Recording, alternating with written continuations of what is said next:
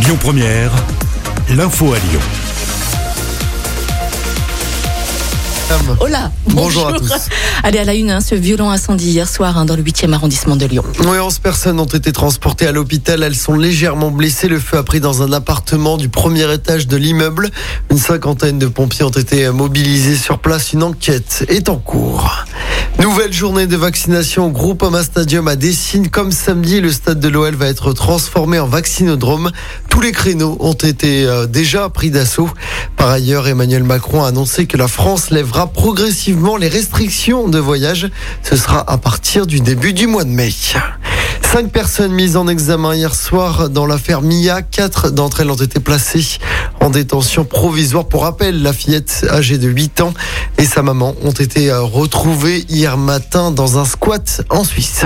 Emmanuel Macron pardon, euh, veut lancer un grand débat national hein, sur la consommation de drogue. Oui, le président de la République l'a indiqué dans une interview accordée au Figaro. Il veut faire reculer la délinquance.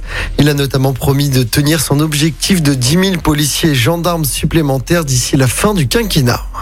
En football, l'OL tient le rythme en haut du tableau. Les Gones ont battu Nantes 2-1 hier soir à la Beaujoire grâce à un doublé de, du capitaine Memphis Depay. L'OL est quatrième à 3 points de Lille, leader du championnat toujours. L'OL qui jouera dès mercredi soir face à Monaco en quart de finale de la Coupe de France. Et puis chez les filles, la déception malheureusement en Ligue des Champions. Les Lyonnaises, quintuples tenantes du titre, ont été éliminées par le PSG en quart de finale.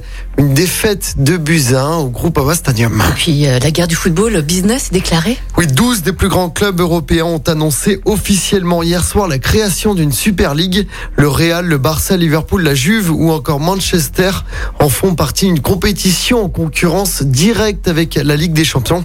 Tous les clubs et les joueurs qui participeront à la Super League pourraient être bannis de toutes les compétitions de l'UEFA et de la FIFA. Le feuilleton ne fait que commencer. L'info du jour qui fait du bien. Et ce matin, on s'intéresse aux très beaux gestes des cinémas. Oui, direction Paris, dans le 6e arrondissement, où les cinémas ont donc décidé de rendre hommage aux stars de leur quartier. Et oui, fini les affiches de films. À défaut d'avoir des affiches sur leur devanture, les cinés ont décidé de mettre en avant les commerçants du quartier. On retrouve Jean-Charles Rochou, le chocolatier, Emmanuel Barès, la coiffeuse, Hélène Tran, l'épicière, ou encore Roland Rousselet, l'affineur. Bref, des commerçants vus comme des stars de cinéma.